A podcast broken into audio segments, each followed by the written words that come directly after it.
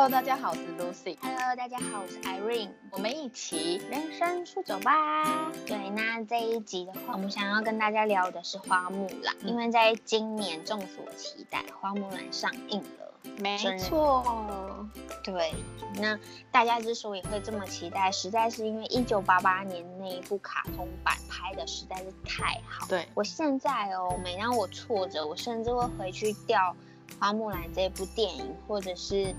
嗯、呃网络上有截取，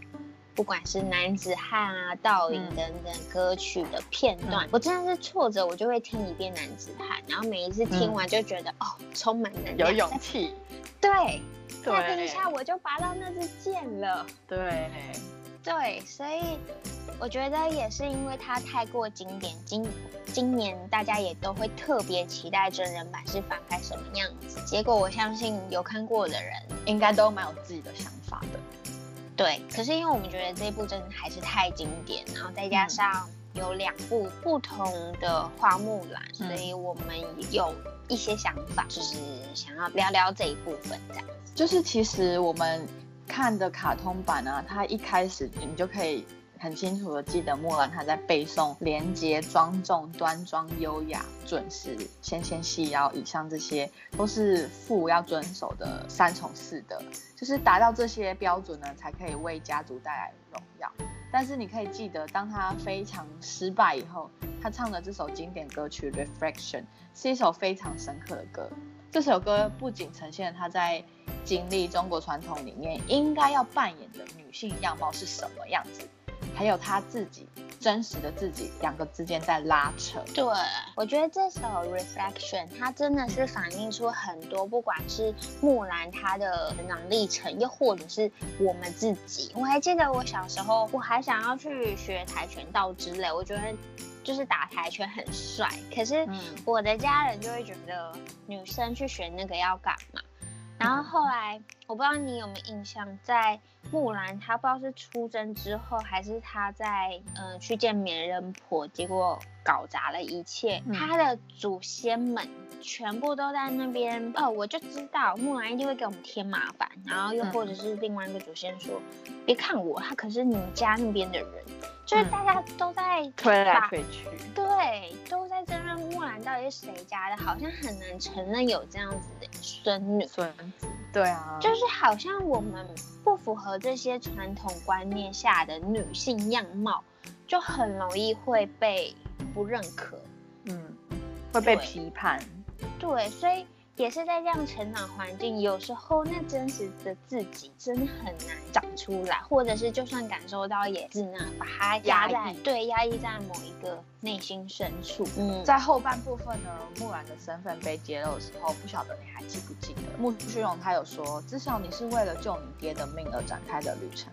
但是呢，他其实只是想要回去当守护神而已。然后木兰就回他说，或许我只是想证明我能把事情做对。然后英文就是 Maybe I really want want was to prove I can do things right，哦这是英文的翻译。好难过。嗯对他其实只是很卑微的希望他能够做对一件事情，然后他接着说，这样我看着倒影时才能看到一个值得的、有价值的人。然后英文是 So I look at the mirror, I see someone worthwhile。就是他只是想证明自己是一个有价值、有用的人，但是他嗯无法在传统的框架下获得自我认同，所以他感到失望。于是他说：“但我错了，我什么也看不到。”英文是 “But I was wrong, I see nothing”，就是他很失望的说了这句话。嗯还有另外就是，当军队盛大回到京城的时候，木兰发现单于还没死，他们就混进了京城，然后皇上有危险，因此就是他跑到李湘的一些人面前，告诉他们这件事。的李湘他就是一副就是嗯。我不相信你说的话，这样子的表现。然后木兰就说：“你相信花瓶的，为什么木兰一切就是不一样了？”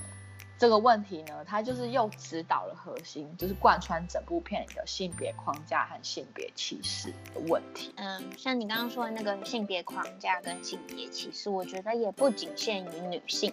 在卡通版的木兰中，就一九八八年这一部卡通版，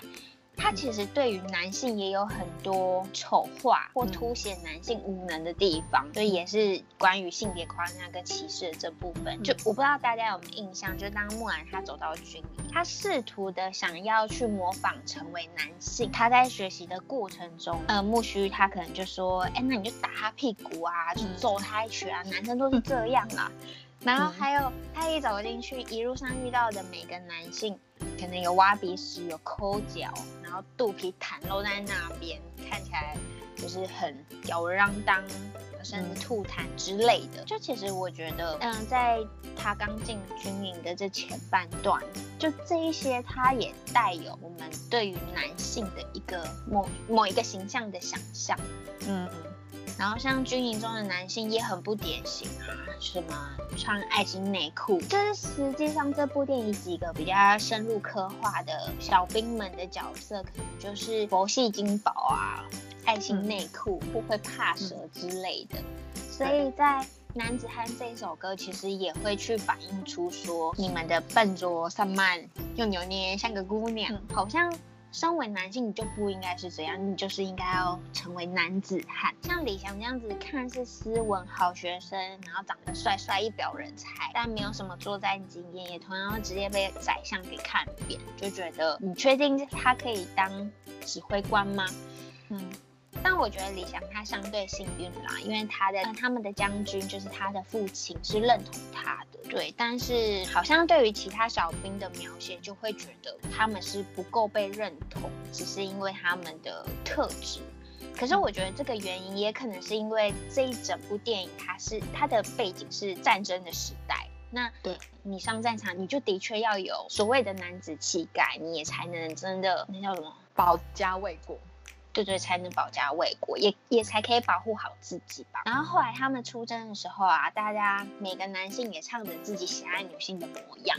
那木兰后来假设自己身为男性，当他唱着我喜欢他聪明有智慧，还有自己的主张，对，直接被其他男性嘘啊什么的，他也会去描写身为男性他们偏好的女性就是应该很嗯柔弱，煮饭啊，对，然后纤纤细腰啊什么，对，可以好好照顾男性。但当然这这是好的啦，我觉得现在男女平等来说，应该是可以互相照顾。但也可以各司其职，在不同的领域去照顾彼此。只是好像他也会去形容男性就是喜欢偏弱、偏笨之类的的样子。嗯，那在最后战争策略的地方，我们会看很多历史事件。通常战争会赢，不一定是你军队够庞大，有时候反而策策略、孙子兵法才能打出一场胜仗。就在这整部片最后，好像也在试图凸显男。性的无能，比如说李翔看到一大批的呃匈奴往他们的方向前进，李翔就说死也要死的光荣，他想要以寡敌众。但我们光看就知道，这样子绝对就是死路一条啊，就以卵击石的感觉。对啊，然后或者是最后有一个矮矮小小只的男生叫阿瑶，就他连要救李翔要救木兰也都救不好，就是所谓那段真的蛮好笑。就是所谓成事不足败事有余，但是电影中的安排让木兰可以运用谋略的方式拿炮弹炸冰山，好像也是呼应她所唱的，她希望成为的女性就是聪明有智慧，还有自己的主张。那某部分他他其实也在试图成为他自己期待的样子。对，我觉得这部电影它其实也不单单只有描绘女性，嗯，虽然主角可能是女性，但它其实对于男性、女性都有一些性别框架跟歧视的议题，可能会希望观者进一步去探讨。我在猜啦，然后或者是像后来木须的这个角色，我不知道他是男是女，可是中华传统文化对于龙的形象也会有，像电影一开始都是第一代祖先嘛，就是看起来最最有分量的那一位祖先就说。哦，我们要派出一位最强的祖先，最有能力的，对，去好好的保护花木兰。所以他就直接对木须说：“我们要派出的是真的龙，那你就去跟石像神龙，请他把他唤醒。”对对对。但是我们在这一 part 我们会看到木须跟石像神龙，不管是身材的对比，或者是就是会有一个冲突的感觉。你看木须他小小的。然后看起来笨拙笨拙的。那的确，石像神龙它看起来是很有分量，也很凶恶。但是当木须在那边敲锣打鼓说：“哎，神龙醒醒，就是我们需要你。”结果神龙还不是一敲就碎。嗯，就是我觉得他对于这种形象或者是个性的揣摩真的很到位耶。这也是所谓的形象的框架吧？就像男生可能会有长得比较弱小的，看似比较弱小。女生也可能看起来有比较强壮的，对，就是对，有很多就是这种，嗯，很反差，对比，对对对对对。然后我就觉得对比好深刻。二零二零这一版的花木兰，她觉得木须荣可能没有办法代表成为一个中国很伟大龙的传人的一个代表的形象，所以后来真人版才把这个木须龙，这个又瘦又弱又小的木须龙呢，他们才把它拿掉，然后换成那个凤凰来做花木兰的辅助的一个功能，这样子。可是你知道，我觉得这也是这部就是卡通版它很前卫的一个地方。你看最后电影它的结局，虽然可能看似花木兰是主力啦，木须他也跟木兰搭档的非常好，然后最后也是木须的协助，所以就让整个京城。结束在绚丽的花火之下，然后也把残余给收拾、给解决，对，然后也也打败了匈奴的威胁。这样，我觉得那个形象有时候就只是一个表面，但实质上他他真实的样子又是什么？我觉得这并不能就是由外表去做评断。卡通版想要给我们去思考这个议题吧，就是因为石像神人换不行，然后木须必须自己亲自上战场陪花木兰，最后到关键时刻还是木须他把那个火药拿过来，搭配木兰的那个，然后他把那个剑插在残余的披风上面固定住，让他不能跑。然后木须就点火，到最后关键时刻是木须跟木兰两个搭配在一起，才解决了这个匈奴的问题。然后前面你看，就是石像神龙，它就像你说的，又有分量又高又壮的这只龙，它没有办法帮助木兰，但是反而是木须这个比较小的、比较灵活性高的龙去。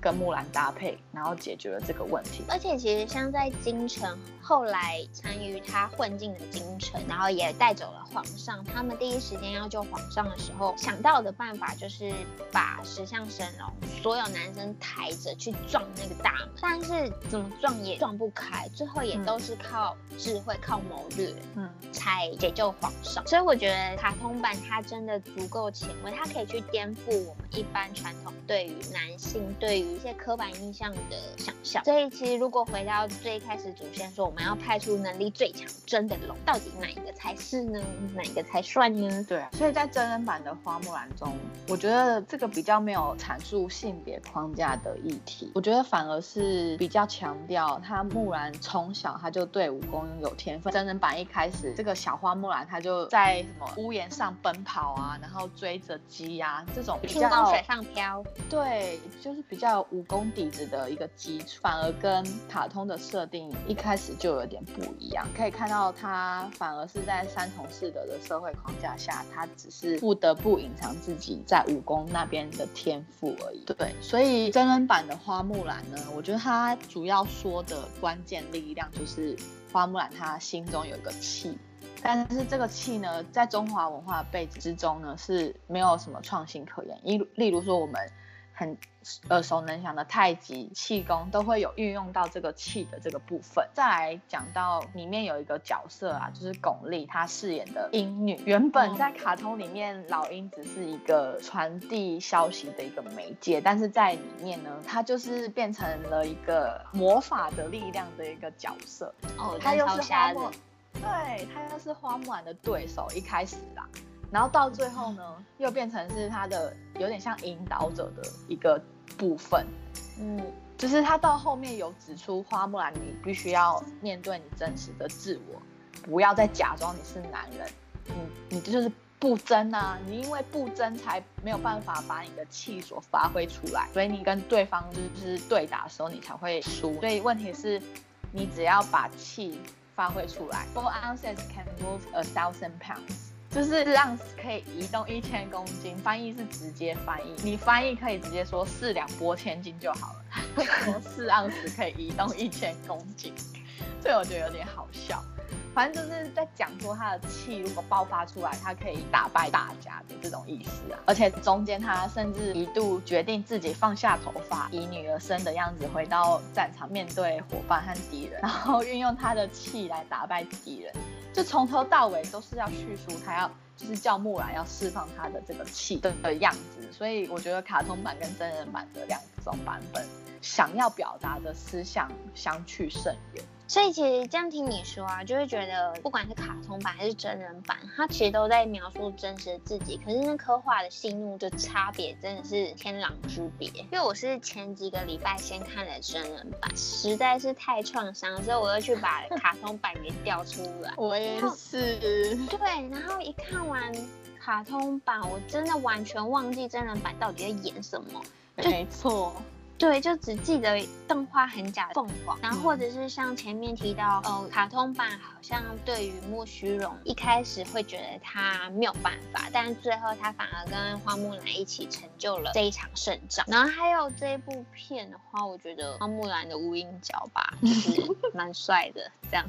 对啊，然后在像你说的卡通版中有许多喜爱的一些人物啊，像木须荣，还有幸运的蟋蟀，这两个搭配实在是。一个还蛮逗的一个组合，然后还有讨人厌的宰相李翔，还有李翔父亲，但是在真人版中却没有了这些角色，然后多了木兰的妹妹凤凰，还有军中的两位将军跟红辉，还有一巩俐饰演的老爷。我觉得多了木兰的妹妹，可能是想要跟花木兰有个对比吧，就是很乖、很安静、很听父母的话，然后另外一个是比较。嗯，好动，然后武力高强的这两个应该是可以做一个对比。然后凤凰应该是就是把龙换成凤凰，但是他在刻画这个凤凰的琢磨度又没有很大，还蛮令人对的一个部分。我觉得差异最大的还是木须龙啊，因为木须龙在卡通版花木兰里面，它的角色分量是很足够的。嗯，相比之下，在真人版的电影中，没有了这个木须龙的陪伴，这个花木兰的形象塑造觉得有些单调。嗯，而且在真人版中，木须龙被换成凤凰，这只凤凰呢，总是总是会在呃很危急的时刻，就是从后面飞出来。带给花木兰的力量，我真的了解啦，就是真人版想要表达很多中国元素在这个电影之中，但是凤凰出现的时刻让我觉得那个帮助的力量稍显不足，因为它就只是哦，木兰可能快要死了，然后凤凰飞出来的那种。我给你力量，就这种感觉，因为他们在前面没有没有一个互动，然后就是在关键时刻他飞出来，我就觉得哦，凤凰飞出来是要救人的吗？还是怎么样？就是那个力量有点对我来说会有点不足啦。其实我也觉得那凤凰真的很莫名其妙，虽然他好像试图想要描写凤凰就是他们家祖先的一个吉祥物吧，就随时可以给予他能量，但对，但。但就像你说的，刻画真的是非常的不足，就会很常觉得莫名其妙，就是哎，你出现啦，然后最后果然你来啦，对，就会觉得嗯，好哦，哦。真的很好笑。那个铺陈不会让我们有个脉络理解它的出现是嗯很合理或者是怎么样，反而要怎么去形容，这也有点像那个气的感觉，就是一个人有什么样的气，你可以从他的成长脉络慢慢去感受到，原来会建构出这样子的气。但我就觉得 那个凤凰就是一直莫名其妙的出现，就莫名其妙到我。不会觉得它就是一个很神圣的角色，而是就是一只鸟，而且它又没有台词。对啊，然后动画又好好笑，就是画的还蛮漂亮的，但是出现的时间点是还蛮奇妙的。相对我来说，你已经看得很细腻，我觉得超佩服你。我真的超爱卡通版的，我自己还有卡带式的卡通版的花木兰，我小时候你还有收藏。对啊，然后真人版的竟然这样子演，乱七 八糟，蛮好笑的。还有个角色就是鹰女，她就就是变成一个不容忽视存在的力量，而且这个老鹰还有魔法，可以以一挡百。在这个过程之中，他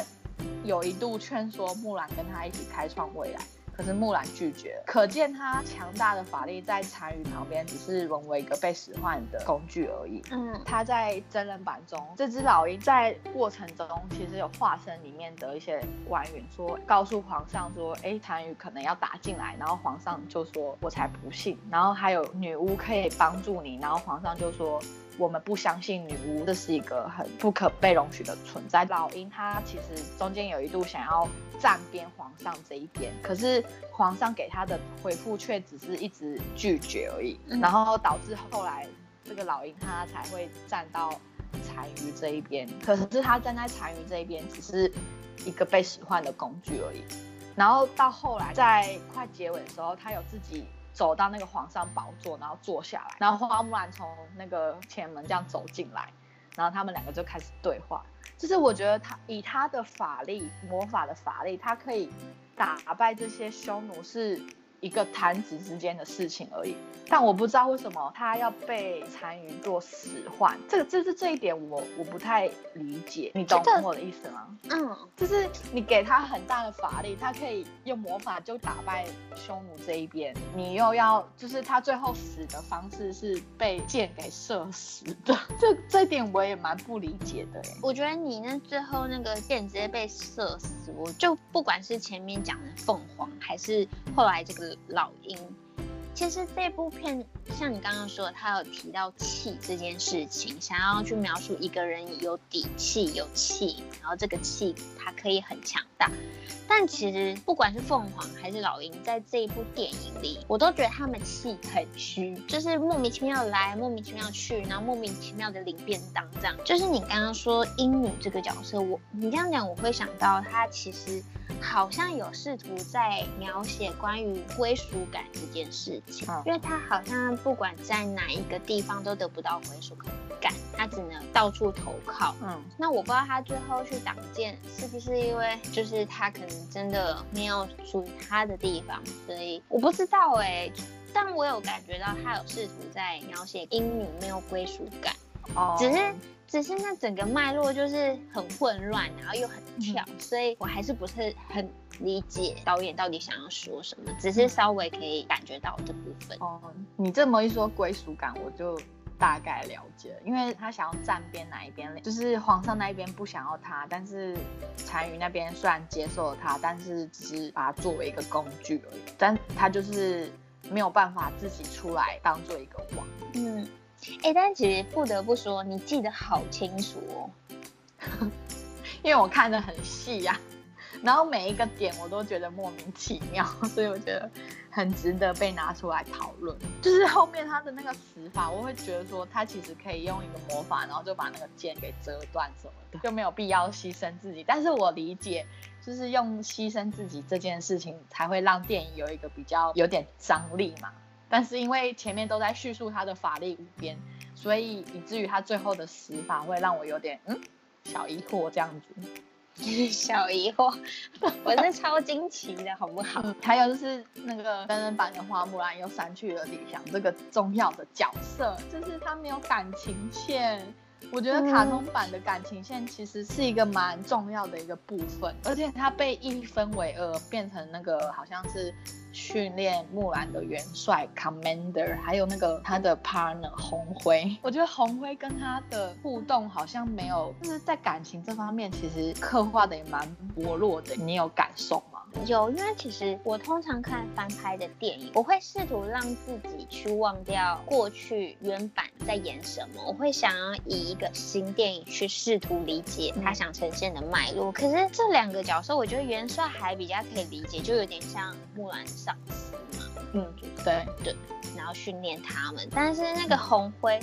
我真的是对他有好多疑惑，我不知道他是想要 表达出他什么样的情感，就那个情感，就是好像有流露一点，没有到很深刻。那因为前面其实大半部分都是他们在对立，两个还在比划武功，然后到中间洗澡的时候，红辉突然想要跟他当朋友，就是一切都好突然。就是刘亦菲这一部分还蛮木讷的，就是没有太深刻跟他跟红辉在做互动，好像感情这条部分都是红辉一个人在主导，然后木兰只是被动的在接受还是什么的。哦，就我觉得刻刻画的没有很深呐、我真的都忘光了。但是到后面又要说他们有感情，对我来说没有那么印象深刻。他们真的有发展出感情，还是后来也就是就没有什么结尾啊？因为 刻画没有像李翔那么深刻啦，所以好像大家都是好朋友这样。还有就是卡通版很重要的朋友啊，阿宁、阿瑶还有金宝，他们嗯。真人版中也没有那么深刻的刻画这些友情之间的故事，所以我觉得真人版之中这些朋友啊的角色没有一个立体感，比较多在琢磨在木兰身上，同袍之间的那个深刻的情谊没有被导演刻画出来，好像是你觉得。可能少一个多一个也都没有差别，因为阿宁、阿瑶跟金宝在真人版之中，我觉得其实他们好像没有什么台词哎、就真的相对一九八八年花木兰的要角，这些二零二零的真的不行，很多细腻的部分都没有被刻画出来。最后一九八八年的还来一个男女平权。就是女生可以有勇，也有谋。最后单于他剩最后一步就要杀死李湘，但是木兰她直接拿自己的鞋子丢他，就说嗯，是我做，然后单于就说：“哦，你就是那个轰掉雪山的小兵。嗯就他可以这么勇敢去把风刀口对向自己。然后又或者是像最后男性他可以扮女装，就当他们发现石像他没有办法击破皇殿的大门的时候，木兰她也提出了合作的方式，就是请男兵跟她一样当宫女，然后用诱惑的方式直接击败了匈奴的手下。我觉得光是这一点，他来一个这样子的翻转，对我来说就是很有教育意义的事情。然后再加上木须，虽然相对石像的笨重，就像我们刚刚前面提到，但他跟木兰的并肩合作，这种作战的情谊。然后也让整个京城可以炸出这个绚丽的火花，让单单于一起跟着掰这样。我觉得这一部电影，它不管是角色的刻画，又或者是它议题的陈述，那个铺陈是峰回路转，然后最后也好像真的会颠覆传统观念的一些想法。我觉得嗯这样对我来说的电影会比较有意义，而不是为了拍、为了赚钱而赚钱。对，我觉得你刚刚说那个轰掉雪山的小兵，就是在卡通里面是木兰她自己拿那个大炮轰那个雪山，对吧？对对但是在真人版里面，我觉得这个也是一个 bug 哎、我不知道你有没有发现，因为在真人版中，木兰她就躲在柔兰人身后大概几百尺吧的距离而已，就是她拍摄的那个角度哦好像木、对木兰只是在她身后，你大概跑个十几步就到了，但是柔兰人却用火球攻击短距离的木兰，我觉得这个有点多余哎、就是很而且要，对啊，而且他根本可以直接跑过去跟木兰对打，但是这样就又没有办法轰掉雪山。这边的设定让我有点，其实还蛮疑惑的，因为真人版中虽然不是木兰主动发动攻击，但是这边也可以看出导演想要以制造木兰那个以智取胜，可是用火球攻击前面的木兰，反而不拿剑直接过去跟他对打，我觉得这个柔兰人设定的这个水平也太低了吧？结果那个火球直接飞过几千公尺后面的雪山上面，但是这个蛮好笑的。对啊，我觉得光是这画面的铺陈，也会感觉到自然的脉络跟硬要的脉络。因为像嗯在卡通版中，很明确你可以感受到以寡敌众的视觉效果。那个单于他的军队真的是遍布千军万马，你知道对，吗？真的那个是所谓的千军万马，然后也就李翔他的军队也就这么几个人，然后又只剩下唯一的火炮，所以那个炸射到冰山，让站在前排的匈奴们直接被淹没，这是再合理不过。然后你也会感受到木兰她真实的所谓的自取的部分，可是。嗯，反而这一部真人版，我觉得他们应该只是在玩某一个线上游戏，这个我觉得蛮好笑的，你现在讲，我想到那画面，我就觉得好好笑。对吧？你也这么觉得吗？因为我虽然不记得太多细节，可是我还记得，当他要把投石机转去跟木兰对打，就像你说的，木兰明明就在眼前，但他还是 缓缓的、很笨拙地把那个投石机慢慢转向他，对啊，然后再投出去。然后结果飞到几千公尺后面。对啊，我觉得楼兰的也可能也要气死了，就是莫名其妙水平，被设定这么低，对啊，太好笑了。真的。卡通版的部分啊，除了人物角色的设定之外，我觉得最重要、最经典应该就是歌曲配乐嘛。像我们前面在讲，在真人版之中拿掉这个部分，我在看的时候其实还蛮失望的欸，因为我觉得那些音乐它不仅只是配乐，有的时候它更表述了主角的心情。就是尤其像我们前面讲的那个 reflection，那这个我我认为是不可或缺的一部分。好像虽然这个真人版之中有那个卡通版的那个音乐的背景啦，应该啦，就是有人在说，但是我好像也有听到，但是没有那么的明确有听到这个背景的配乐的部分。而这些歌曲啊，不但表达了木兰的心境，更反映他是如何看待自己。对，就是歌曲，我觉得还蛮可惜的，因为没有这个经典了，我们不能跟着唱。而且我觉得一部成功的电影，或者是一部一个成功的影像画面，它不仅是视觉，还有听觉。嗯我觉得这其实就像你说的，音乐某部分也可以表述角色的情感，所以当视觉跟听觉同时吻合的时候，那个角色的立体感会让你很深刻，你也会就是跟随他进入那样的情绪。但这电影就是没有做到啊，你的五官只有被满足视觉，视觉可能还会觉得莫名其妙。而且我觉得迪士尼的经典不应该就是他的歌曲吗？像那个《冰雪奇缘》，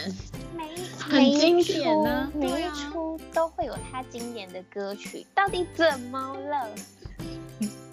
我不懂，真的不懂。真的不懂。但是不得不说，其实我觉得真人版的美术造景是我比较可以称赞的一个部分。我觉得所有画面都处理的很细致，因为它是在好像大部分的场景取材都是在纽西兰的大自然片场。是哦，这个我觉得真正的为画面大大的加分哎，嗯，就是像魔界一样，从高山、沙漠到竹林，许多的基本场景都是在纽西兰拍摄。除了有一些在湖北啊、浙江、新疆鸣沙山沙漠，还有甘肃一带的火焰山之外，敦煌这几个二十个大陆的景点之外，其他的场景都是在纽西兰拍摄的。所以我觉得这个画面就是我自己最喜欢的一个部分。里面啊，花木兰住的那个土楼，我自己觉得啦，还是有点突兀。毕竟土楼的分布地点，它是主要以中国的闽粤地区为大宗，但是卡通版的木兰则是以明清时期的园林式建筑为主。所以时间线的部分，我觉得有点凌乱。哇，好有教育意涵在里面。因为这这个脉络我倒是没有了解到，可是我也的确对于它土楼内部装潢印象蛮深刻的，因为我刚好前几年有去中国大陆的土楼，还有在里面泡茶。就至少我去看到大家真实住在里面的样子是非常的淳朴，摆设是相当简陋的，比较多是人跟人之间连接的情感，所以其实都不太有过多的装潢。可是电影的美术把屠龙中央内部点缀的很丰富，就真的很像小时候办家家酒就会想要把家里摆设的非常华丽精致，这样。它是从土楼里面走出来，在电影最一开始，我觉得那部分就是我真的还蛮眼睛为之一亮的部分。可是这也会让我觉得很纳闷，就是照理来说，内涵应该是要越来越有层次，也越来越丰富。可是反而在这一出电影里面，对于脉络、对于内涵或故事剧情的刻画，反而是相对的浅。但画面就像你说的是，应该是用心的啦。虽然我大部分场景都忘记，但应该就是蛮用心，光是从土人内部就可以感觉得到。这样子好像也有点本末倒置吧？怎么好像？现代的电影有越来越肤浅的感觉，反而比较重画面，而不是内涵。这也会让我想到最后皇上跟李想说：“逆境中盛开的花朵才是最美丽的花朵。”这也是自己对人生一个重要的观念，因为我们一路成长，一定会遇到各种的挑战。当我们不断的跨过这些挑战，我们也才会成就更好的自己。这也有点像我们人生出走的意涵在里面吧。就当我们去不断的再多做尝试，那也会成就一个更不一样的自己。就像 reflection 不断在强调的真实的自己这件事情，真的人生就只有这么一次。我比较喜欢去更贴近这个部分，我不想要当我死前的最后一刻，发现我所追求根本不是我想要的。那我也相信这个追求的过程，也许跌跌撞撞，但逆境中生态花朵才是最美丽的花朵。如果我愿意赋予这样历程的意涵的话。那对我来说也会是很值得的事情。迪士尼加油好吗？对啊，好吧，这集应该差不多了，就到这边，拜拜，拜拜。